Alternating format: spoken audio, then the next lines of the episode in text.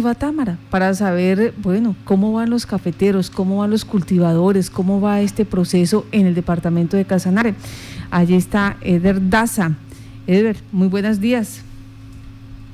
Muy buenos días, Martica, y a toda la audiencia de Casanare y, y todo el, el país que nos escucha en estos momentos, pues realmente, pues aquí luchando grano a grano, pues en estos momentos uno como caficultor está eh, recogiendo el cafecito, pues la producción de del año, como dice uno, porque acá se produce es anualmente. Sí. Cámara Casanare siempre la producción es anualmente. Pues pues bien, gracias a Dios las, las, las maticas han producido cafecito, pues todo el mundo en su cuento de, de sacar y aprovechar pues la bonanza que hay pues ahorita en el país, pues por los buenos precios del café, pero igual manera los jornales también se suben, se sube también la, la parte de logística que se llama pues la alimentación de los obreros y todo eso, pues eso no, a veces, esas bonanzas a veces no recompensan a veces con lo que el productor realmente pues está invirtiendo, Martica. Otra parte, pues no sé, aquí Támara siempre le ha faltado mucho lo que es la logística, o sea, los túneles, la parte de, sí, de, de ayuda para el campesino, para, para el productor, que que esa parte también es costosita para, para cada productor que tiene que, que hacer sus inversiones y, y esa parte pues le hace falta mucha ayuda del gobierno nacional, del gobierno local, pues él trata, pero usted sabe que Támara es un, municipio de muy bajos recursos y no va a tener para hacer esas grandes inversiones, pero a nivel nacional sí podrían hacer esas, esas grandes inversiones de, de apoyar al pequeñito, porque es que aquí los agricultores son de una tareita de, de café, media hectárea, una hectárea, dos hectáreas, son, sea, eh, Támara en ese en esa parte sí es muy pobre en, en, que no son grandes extensiones de café, sino pequeñitos. O sea, lo que la, la gente se ha podido comprar su hectárea, media hectárea, y en eso es lo que producen su cafecito.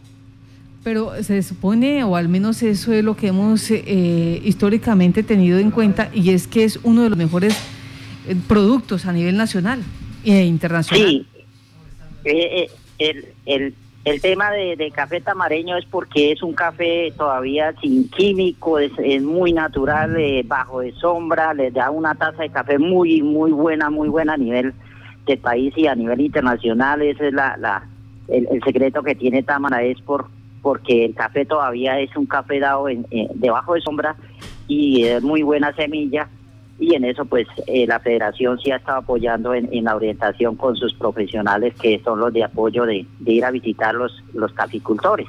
Sí, señora. Quería preguntarle exactamente eso. Eh, hay muchos gremios que dicen las federaciones no, no, no nos representan, no nos sentimos representados eh, ante este organismo que, que se supone debe protegernos, debe buscar una política pública a que nos ayude. La Federación de Cafeteros sí reconoce, sí respalda, eh, sí genera esa confianza en los pequeños y medianos caficultores tamareños? Eh, pues eh, ellos tienen eh, un, como un supervisor, llamaríamoslo así, que ellos van y hacen las visitas a, la, a, los caficultores y todo eso en la federación. Pero lo que la federación no invierte es en la parte de, de logística, o sea, sí. que hay que hacer túneles, que hay que para el secado del café, o sea, para eh, descerezarlo, a toda esa máquina, esas máquinas, eso es lo que le hace falta al pequeño agricultor, tener su maquinita de, de espulpado, de, ¿sí? de tener sí. sus túneles, de tener cómo hacer el secado, porque usted sabe que el, el, café todo es un proceso, ¿sí? se coge, se escoge, y entonces el café maduro pues se hace la parte de, de, de espulparlo. Entonces, es esa parte que le hace falta al campesino tamareño, el más pequeño, ¿sí? Que le apoyen en la logística, se llama eso, porque eso es realmente lo que se técnicamente se puede ver en todas las fincas que uno va, en sus finquitas, porque son, son terrenos pequeñitos. Sí. Y la otra parte es la legalización de escritura pública, porque es que aquí no hay títulos de esas parcelas, ¿sí? sí. Eso yo creo que lo más, lo más primordial que debería adelantar una política pública la, la federación de tratar de, de, hacer escritura pública para pues que así no solamente con, con la cooperativa, sino que con los bancos, los bancos le suelten dinero a, los pequeños agricultores es con su escritura pública, porque es que esa, esa sí sería una, una, una política que debería empezar la federación y la y, y el gobierno local y gobierno nacional es hacer que los pequeños agricultores tengan sus escrituras públicas, porque así sí pueden acceder a los diferentes eh, entidades financieras. Bueno, entonces, legalización de los eh, predios eh, y la logística, entre ellos las, las despulpadoras, descerezadoras. Y, y, lo que tiene que ver con este con estos con estas situaciones ustedes ya lo han pedido tanto a la Federación como al gobierno departamental para eso para ser competitivos. con el gobierno departamental recién que se posicionó el ingeniero Salomón, aquí estuvo la secretaria de Agricultura y se hicieron todas esas peticiones. Pero de hacer las peticiones a los hechos reales, ya han pasado dos, dos años y, y lo que son los túneles y toda esa parte logística no se ha dado con el gobierno departamental. Eso es la realidad. Y a estos momentos el gobierno departamental no ha dado ese apoyo a los pequeños y medianos agricultores. ¿sí? porque igual como todo todo gremio, aquí hay grandes también, aquí ya hay productores de 60 mil matas, 30 mil matas, ya ya empieza a haber gente pues pues ya con una economía más sólida, pero el pequeño agricultor campesino es el que uno dice, bueno, ¿cuál es el apoyo? ¿Sí? Sí. Ahora, la otra situación, eh, en, en el número eh, de pequeños y medianos productores, ¿cuánto café produce Támara? Uy, la verdad estadísticamente sí, yo llevo realmente muy poco, pero mi esposa hacía mucho tiempo en, en ser fundadora con su padre y sus abuelos y todo, pero yo hasta ahora, como dice el cuento, tener una estadística ya me tocaría pues asesorarme un poquito con la federación y no, con, la cooperativa. Aquí también hay una, como la cooperativa de, de capicultores. Sería muy irresponsable darle una estadística, señora Martica, de decirle, bueno, tanto la estadística, no, pero sí, en otra entrevista le voy a dar la estadística porque es así, sí, en estos momentos erróneamente no la tengo bien establecida, pero sí voy a, enterarme de esa parte. No, y gracias a usted, Verdaza, caficultor tamareño, donde hoy pues nos está diciendo, en este momento estamos recogiendo, pepita, papita, el café, café que le permite eh, generar ese trabajo eh, familiar, eh, esa construcción de economía allí, porque eh, para bien o para mal lo que nos explicaba usted en principio, con esto se pagan los jornales, con esto se paga la alimentación de los trabajadores, con esto se paga también los impuestos eh, que se deben dar, la dinámica, lo es todo el proceso de, de café. Por ejemplo, Eder, eh, la situación cuando usted nos explicaba ahorita 60 mil maticas. Esas 60 mil matas, eh, ¿a cuánto ascienden? ¿A media hectárea? ¿A una hectárea? Una hectárea por promedio se tiene que son 5 mil matas. Ah, bueno, si hay productores ya, ya grandes, de dos hectáreas. Sí, claro. Aquí ha venido gente ya a hacer unas inversiones muy buenas y eso pues genera el dinamismo de que pues el, el el campesino no se vaya a la ciudad, sino que trabaje la agricultura de, su pueblo, o sea, nuestros viejos, lo que nos enseñaron a, ser agricultores y ser una economía sólida, la, parte de agrícola, porque es mm, que como se ha venido es tiendas a las grandes ciudades y realmente el campo se está abandonando en producción, o sea, va a llegar un momento que si no le no ponemos una política pública de protección al campesino que tenga todos sus su logística, sea que tenga todo su internet, que tenga todo su su luz, porque aquí hay veredas y hay y hay mucho, porque el gas, el gas natural, porque eso es lo que primero el medio ambiente, el gas natural no está en todas las veredas. Empezando eso, la luz tampoco, aquí hay muchas veredas que están sin sin electrificación. Entonces, toda esa esa parte porque la electrificación hace falta porque el mediano capicultor en el día ahorita cogiendo su cafecito y llega a escogerlo y le toca con una vela o con una lámpara de esas de, de petróleo. Entonces, eso es un desgaste para la vista del pobre campesino, ¿sí? Toda esa parte, pues hace falta también una ayuda del gobierno nacional porque lo que yo le digo, el presupuesto del municipio de, Támara es muy pobre. O sea, en los municipios que, que por presupuesto tiene una un, un presupuesto muy bajito para hacer las inversiones en la parte agrícola es lo que va a dar la suspensión más adelante de nuestro país y de nuestro departamento para dinamizar nuestra economía, Martica. Hablemos de esa comercialización. ¿Ha sido fácil en estos tiempos de pandemia?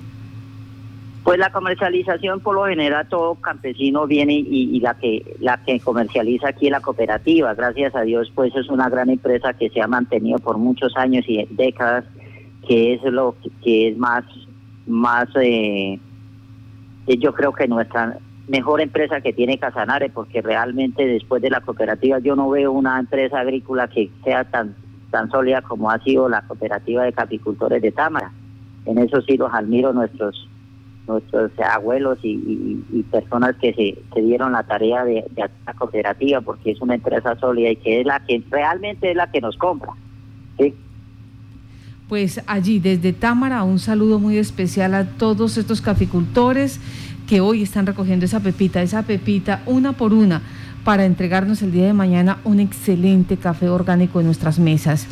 Y piden por favor, la legalización de los terrenos, la titulación de predios, eh, la apuesta de la energía, esta que les va a permitir mejorar la calidad de vida y de paso, pues hacer esos convenios, porque es que si no tienen, eh, no tienen escritura, no tienen cómo, eh, digamos, respaldar una solicitud de crédito, ¿qué entidad bancaria, comercial o estatal le va a soltar dineros para comprar? Eh, pues los equipos que necesitan para construir sus túneles, sus eh, eh, máquinas para despulpado, su situación de, buscar cómo encontrar la descerezadora de café. Son cositas que necesitan, pero si no hay cómo respaldarlo, pues no tienen, cómo, no tienen esa oportunidad de servicio que tanto les requiere para ser competitivos. Esta es la realidad de nuestros caficultores tamareños. Eder Daza, muchas gracias y felicitaciones por todo este proceso que están haciendo allí en Támara. Muy amable, gracias Martica y a toda la audiencia, a la doctora Violeta, al doctor Jairo, que gracias por tener esa emisora que nos da la oportunidad al pobre campesino de expresarse y de decir todo lo que siente y realmente lo que necesita el campesino, porque es que muchas las veces, ¿qué pasa, Martica? En los planes de desarrollo municipales y departamentales se escribe una situación y en el desarrollo de esa política pública no se da la realidad de esa de esa de esos eh, proyectos que deberían tener planificación porque nuestro departamento se escribe muy bonito la planificación pero no se ejecuta la planificación que eso es lo que nos ha llevado que a tener una economía pues solamente de que dependíamos de regalías. Y hoy en día si no hacemos una política pública de desarrollo sostenible de medio ambiente y, para que nuestra economía sea más sólida en la parte agrícola y pecuaria, pues vamos a tener esos problemas de, economía. ¿sí? Muchísimas gracias, Martica, y a todos. Que, que una ciudadana eh, eh, del otro lado, eh, estamos hablando de Maní, pues envía saludos a los tamareños, pero pregunta, quiere saber ¿por qué no, eh, no hay títulos? O sea, ¿qué sucede? ¿Los, los terrenos eh, en qué condiciones estaban? ¿Eran baldíos? Eh, ¿No hay, hay problemas con los predios? Me parece muy válida ese, ese interrogante de nuestra oyente. No, es que las posesiones, o sea, todos los terrenos, según el, el, el, Agustín Covasi, son, son posesiones que se han venido teniendo a través de las familias. ¿sí? No han sido baldíos porque esas posesiones llevan pues muchísimos años de que cada persona, eh, su padre le deja al hijo y el hijo al otro hijo. Sí, eso es una posesión que se ha venido llevando muchos años, que eso lo, lo, sufre todo el departamento. Pues esa política pública de, gobierno nacional fue que nos afectó, porque anteriormente no teníamos la ordenamiento, el, la, la, territorial de Agustín Coase. Hoy en día que lo tenemos, que hacen las resoluciones y hacen la, la parte fundamental de, de, para, para hacer escrituraciones, nos falta la, la, Rudal. ¿Y la Rudal a dónde estaba funcionando? Esa entidad estaba funcionando con el INCOER, pero como el INCOER se lo llevaron de Casanare, después de tener la territorial Casanare se la llevaron para... Imagínense a dónde estaba funcionando el, la parte rural en, en, en Casanare, es que en Tunja, Boyacá. En Tunja. En Tuna. Entonces, es que con la resolución de esa parte rural, y, y, con el con la visita técnica de, de los previos y todo del, del Agustín Coace, ahí es donde se eleva una resolución para que pueda usted ser poseedor y tener una escritura pública. Eso es realmente, Martica, lo que nos está haciendo falta. Que esa oficina que anteriormente la habíamos ganado con, con Incora y que después estaba pasándose con otra otro nombre que llamaba Incoer, que esa oficina de la parte rural vuelva a Casanare, vuelva a Yopal. Ahí sí nos hace falta de la nuestra senadora, de nuestros representantes en esa parte, pues César Zorra había estado haciendo una gestión sobre esa parte porque realmente esa oficina nos la llevaron para Tuna y por qué tenemos que depender de Boyacá si aquí es un departamento que, que realmente necesitamos la titulación de tierra. Sí, señor, dicen acá, eh, alguien especializado en el tema dice, compra-venta de familia en familia y fraccionamiento predial, donde hay minifundios, estamos hablando de media hectárea, 3.500 metros, 7.500 metros, y ese es un asunto estructural del área rural del departamento de Casanare. Por lo tanto, ni créditos, ni legalización, ni heredad para las familias. Es una realidad que hay que solucionar. Pues eh, ¿Sí? Eh, sí, Martica, es que esa parte es, es, es una, una, una tarea que debe hacer el departamento de Casanare y los municipios, sus 19 municipios. No solamente esto lo padece solamente Támara, todos los municipios de Casanare desgraciadamente no tienen en estos momentos esas titulaciones porque solamente poseen la posesión de, de las familias de muchos años. señora.